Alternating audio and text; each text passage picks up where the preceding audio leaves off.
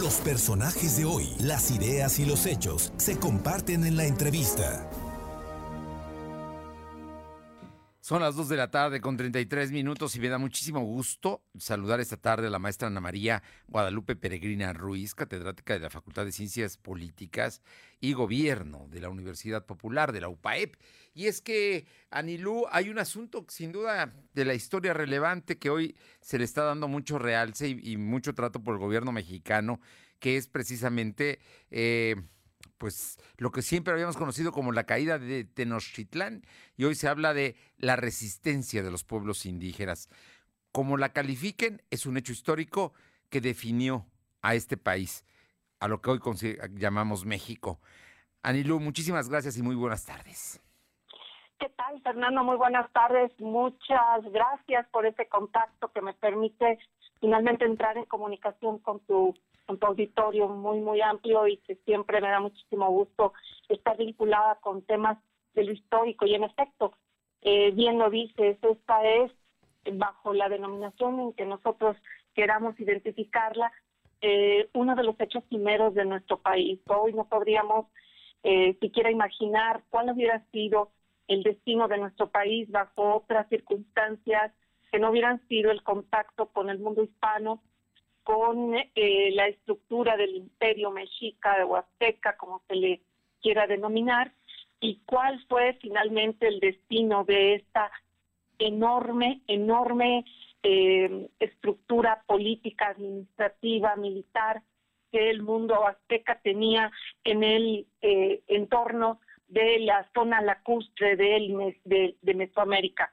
Interesantísimo. Yo quisiera no sé si me podías permitir, Por un segundo, hablar, eh, leer un brevísimo eh, extracto de Fray Diego Durán en la arena que él recobra como la el exhorto que le hacía a los últimos combatientes justamente en el momento eh, de librar los combates y la resistencia en este asedio que duró 90 días, desde mayo hasta agosto, de aquel 1521 y decía, valerosos mexicanos, ya veis cómo nuestros vasallos todos se han rebelado contra nosotros. Ya tenemos por enemigos no solamente a los tlaxcaltecas y cholultecas y huecotincas, pero a los tezcucanos y chalcas y chuchimilcas y tepenecas, los cuales todos nos han desamparado y dejado y se han ido y llegado a los españoles y vienen contra nosotros. Esto me parece que es un reflejo extraordinariamente gráfico de un momento histórico en donde eh, la Gran Tenochtitlan finalmente cae. Cae asediada por el ingenio y la estructura y estrategia de los castellanos, pero también en colaboración cercana con una serie de pueblos que estaban inconformes con el dominio de los aztecas en esta zona lacustre, decíamos, del centro de México. Esta arenga en donde les decía, recuerden este valor, esta, esta garra, este corazón fuerte que ha caracterizado a los mexicas, me parece que es eh, extraordinario y estremecedor también, porque habla justamente de esta vena eh, muy, muy bélica que tenía el pueblo azteca. Eh, hablas y, destacas un elemento que es fundamental y que no podemos olvidar de la historia, porque la historia son hechos, hechos que sucedieron. Y los aztecas, más allá de que hoy pareciera que se les quiere eh, victimizar, porque dijo el presidente esta mañana que la conquista había sido un fracaso y de que no había traído más que sangre y terror, lo cierto es que los aztecas, los habitantes de Tenochtitlan, eran precisamente un pueblo guerrero que tenía eh, eh, bajo sujeción a otros pueblos indígenas. Eso fue lo que construyó las grandes alianzas de Hernán Cortés y, sus eh, acompañantes, porque no fueron los únicos que le ganaron precisamente a Tenochtitlan. Creo que lo, lo refleja muy bien el párrafo que nos leías y todo esto que nos explicas, porque hoy pareciera que unos son buenos y otros son malos, pero al final de cuentas, pues estamos aquí todos y nosotros somos resultado de eso, de esa historia. Anilu. Claro, de un mestizaje que me parece que es fructífero en términos de que cualquier hibridación nos permite abrevar tanto de lo bueno y también de lo malo de ambos eh, de ambos contingentes del mundo prehispánico con toda su riqueza eh, simbólica de toda su eh, había cosas extraordinarias en la Gran Tenochtitlán se dice que en un día normal habría unas 60 mil eh, mil canoas que cruzaban los canales su población la población de este centro eh, el del enclave de poder del, del Imperio Azteca estaba habitado por alrededor de 200 mil personas, dice Eduardo Matos Moctezuma. Hay quienes, quienes dicen que sobrepasaba el medio millón. Era un gran conjunto urbano de espectacularidad sorprendente. Eh, se dice que era un altepetl o ciudad-estado que tenía, un, tenía Teocallis, el Tecpan, que eran los palacios, y el Tianguis, que era el mercado. Todo esto era un conjunto urbano que se dice dejó verdaderamente boquiabiertos a los españoles que llegaron justamente con afán de, primero entrar en contacto con este nuevo, literal, nuevo mundo, pero también em, con un afán de someterlo para poder hacerlo parte del imperio español que se estaba configurando justamente en la primera etapa del siglo XVI.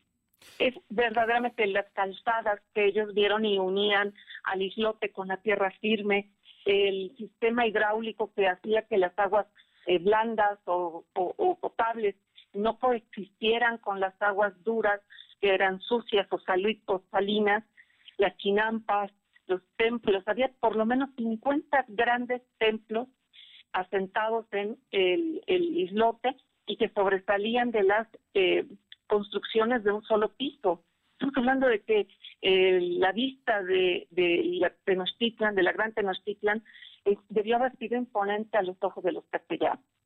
Pues esa es la realidad, un gran, un gran, una gran Tenochtitlan, un gran pueblo azteca, pero también había otras etnias, eh, que muchas de ellas poblanas, ¿no? Estás hablando de cholultecas, de huejotzincas, estás hablando de los vecinos de Tlaxcala, pero también estaba la gente alrededor de lo que hoy es la Ciudad de México, ¿no? Que los texcocanos, por ejemplo, que, que, estaban, porque al final de cuentas era un asunto de dominio, de poder. Dominio y poder, cierto. Y al dominio y poder. Quienes estaban negándose a ser sometidos eran los yopes, los totonacas, los tlaxcaltecas, y no olvidemos a los purépechas, a los purépechas que también estaban eh, tratando de eximirse del dominio de el mundo azteca. ¿eh?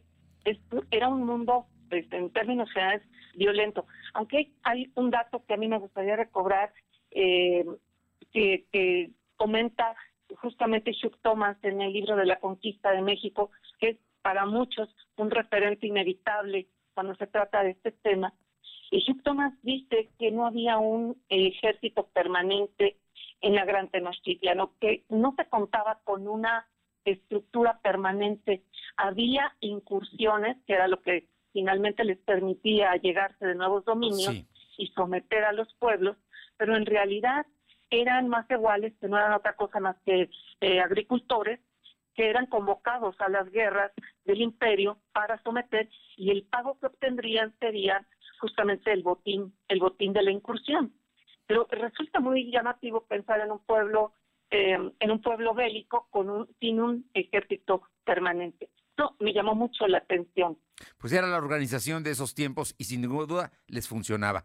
Yo finalmente, Anilú, eh, eh en, toda esta historia no puedes hablar de todos son buenos y todos son malos. El día de hoy eh, el partido Vox de España, que es de extrema derecha, celebró el, precisamente la caída de Tenochtitlan y dijo que llegaron los españoles y otros pueblos indígenas para salvar de, eh, el, sanguinario dominio de los aztecas y construir esta nación. Es lo que dicen. Me parece también un exceso en términos de, estos son los buenos y aquellos son los malos. Pero, ¿cómo, ¿cómo debemos entender este tiempo y lo que está sucediendo?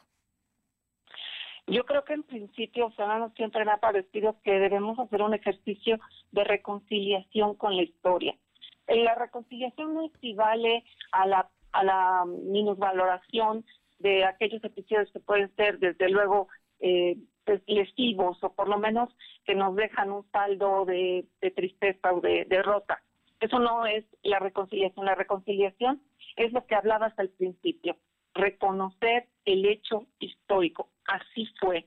Yo frecuentemente me encuentro en mis alumnos en la universidad el comentario de qué hubiera pasado si en lugar de los españoles hubieran sido los británicos quienes hubieran llegado a nuestra a la parte de América en el centro, a la Mesoamérica.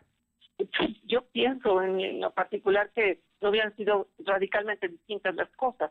Es decir, estamos hablando de lo que bien eh, mencionabas en un principio, una disputa de poder y dominio, una disputa de unos europeos con una superioridad tecnológica, con una mentalidad distinta, con una religiosidad monoteísta, que encontraron en su ventaja tecnológica el modo de reducir, piensa nada más eh, por un realmente puñado de hombres, como siempre se ha dicho, a un imperio sobresaliente, un imperio eh, muy importante junto con Cusco, decíamos, la capital inca.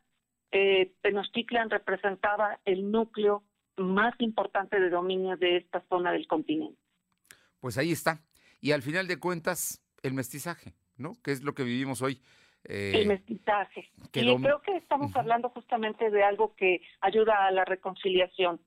Cada vez que nosotros nos vemos al espejo, lo que estamos viendo es un mestizo, una persona que tiene, que habla español, que habla castellano, porque prácticamente es la, identificación, nuestros nombres, nuestra manera de comer también está tocada por este mestizaje, porque el cerdo viene a aportar una variedad que no era conocida en América, y nosotros les mandamos el chile, el tomate, el frijol, el maíz y muchas otras cosas, y juntas hicimos la comida que hoy nosotros disfrutamos y de la cual precisamente estaba escuchando que este mes también o el próximo estaban por celebrarse los, los, eh, el aniversario de los chiles en nogada, eh, que también es uno de los platos eh, barrocos más importantes de nuestro país. Así que este es el mestizaje de otros 300 años de un cocimiento lento de la cultura en donde nos gozamos de poder saber que tenemos raíces de nuestros pueblos indígenas y que de ellos tomamos muchos referentes. Por supuesto existen, siguen estando vivos y eso es quizás lo que estos aztequistas un poco trasochados hablan con la resistencia, porque es vive en nosotros esta memoria histórica de los pueblos eh, previos al, contacto con los europeos, pero tampoco podemos negar que los aportes que estos castellanos trajeron a América eh, vinieron a revolucionar sí. una, una, una porción enorme del planeta. Pues mira, Creo que tienes toda la razón, creo que hay que considerarlo así.